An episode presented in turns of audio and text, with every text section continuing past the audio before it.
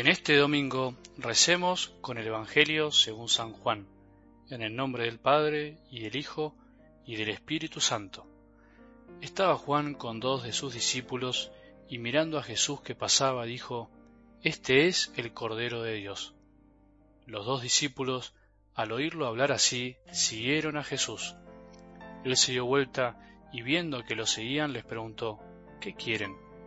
Ellos le respondieron, Rabí, que traducido significa maestro, ¿dónde vives? Vengan y lo verán, les dijo. Fueron, vieron dónde vivía y se quedaron con él ese día. Era alrededor de las cuatro de la tarde.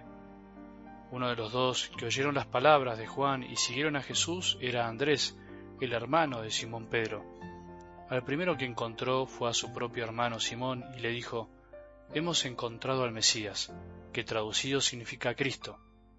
Entonces lo llevó a donde estaba Jesús. Jesús lo miró y le dijo, Tú eres Simón, el hijo de Juan, tú te llamarás Cefas, que traducido significa Pedro. Palabra del Señor.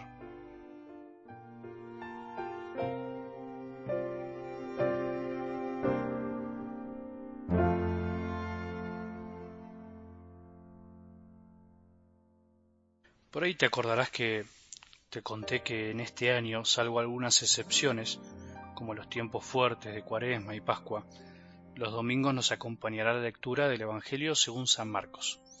Iremos conociéndolo poco a poco, adentrándonos en la mirada que este hombre tuvo de Jesús y la que nos quiso dejar a nosotros para siempre.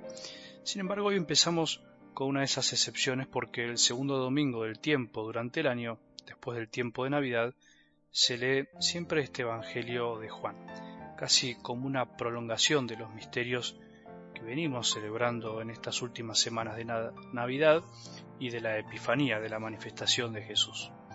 Jesús se hizo hombre, se manifestó a María y a José, a unos humildes pastores, se dejó encontrar por los magos de Oriente, por los paganos, o sea, quiso y quiere manifestarse a todo el mundo, sin distinción de raza, se dejó bautizar para hacerse uno de nosotros, siendo humilde, y ahora podríamos decir que en este día se deja señalar por Juan el Bautista para que todos sepamos quién es realmente y empecemos a seguirlo para enamorarnos de él.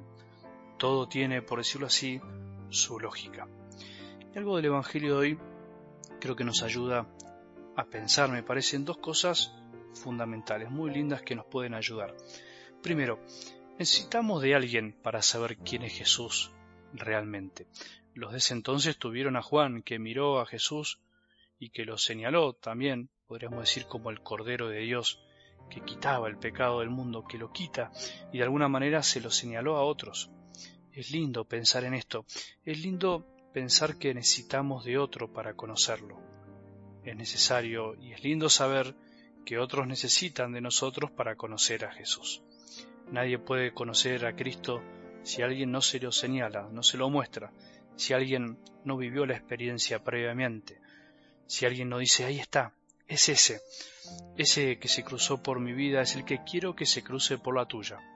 Es manso, es cordero, quita el pecado, no reta, no grita, no juzga, no critica, no mira mal, no despotrica, no pontifica y dice a todo el mundo lo que hay que hacer, sino que ama, perdona, abraza, corrige, es verdad, acaricia, nos da su misericordia sin límites.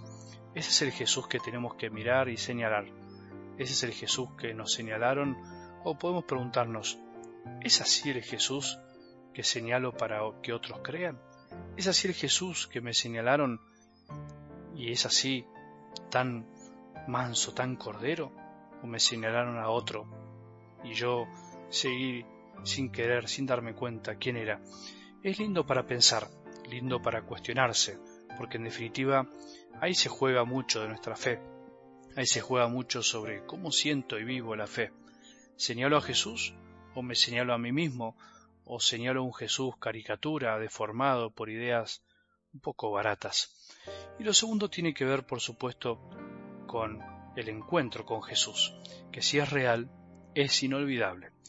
¿Te acordás la hora y el lugar del momento en el que más disfrutaste estar con Él.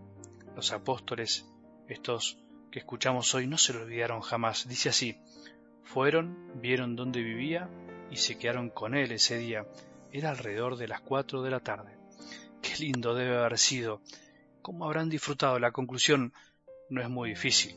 Aquel que está con Jesús y lo conoce de verdad, no lo veía jamás en la vida. Es más, como le pasó a Andrés, al primero que encuentra se lo cuenta. Lo que escuchamos en la escena de hoy es una síntesis de cómo se conoce a Jesús, de qué se siente y qué produce al corazón. Pasa de todo en muy poco tiempo, pero en definitiva lo que se nota es que ser discípulo de Jesús, ser cristiano, en serio es ir tras sus pasos, es caminar tras de Él con una pregunta fundamental en el corazón. ¿Dónde vives? ¿Dónde vivís? ¿Qué sería como decir, quiero conocerte, quiero estar con vos, quiero saber dónde está tu casa y quiero entrar en ella, quiero ser tu amigo, quiero caminar mi vida junto a la tuya. Ser discípulo de Jesús es dejarse también cuestionar por Él, dejar que Él nos pregunte, ¿qué querés? ¿Qué buscas? ¿Cuál es tu anhelo más profundo? Jesús nos pregunta no porque no sepa lo que necesitamos, sino porque quiere ayudarnos a que nos demos cuenta a nosotros mismos. Quiere ayudarnos a sacar lo que ya está adentro y no nos damos cuenta, aquello para lo que fuimos creados, para entrar en comunión con Él. Ser discípulo de Jesús no es automático, no es de un día para el otro, no es definitivo en el sentido que ya está. Uno se va haciendo de a poco. Ir siendo discípulo es escuchar a Jesús que siempre nos dice vengan y lo verán, como si nos dijera vení, animate a seguirme para conocer mi corazón. Vení, te ofrezco mi corazón, mi casa, te ofrezco conocerme. Mi casa está en el mundo, mi casa está en tu corazón, mi casa está en el corazón de los otros, mi casa está en la oración silenciosa, está en la Eucaristía, está en cada encuentro personal conmigo y yo estoy en todos lados. En realidad, Jesús nos invita a su casa para terminar entrando a la nuestra, en nuestro corazón. Sí, es verdad que es un encuentro definitivo cuando realmente lo encontramos. Ya nunca queremos volver atrás. Cuando hoy el sacerdote levante la hostia y diga en la misa, este es el Cordero de Dios que quita el pecado del mundo, dichosos los invitados a la cena del Señor, digámosle a Jesús con sinceridad que queremos seguirlo, y aunque no somos dignos, queremos que Él también entre en nuestra casa. Una palabra suya bastará para sanarnos. ¿Te acordás la hora y el momento en la que conociste a tu Salvador? ¿Te acordás la hora y el momento en la que más disfrutaste con Jesús? Que tengamos un buen domingo y que la bendición de Dios, que es Padre misericordioso, Hijo y Espíritu Santo, descienda sobre nuestros corazones y permanezca para siempre.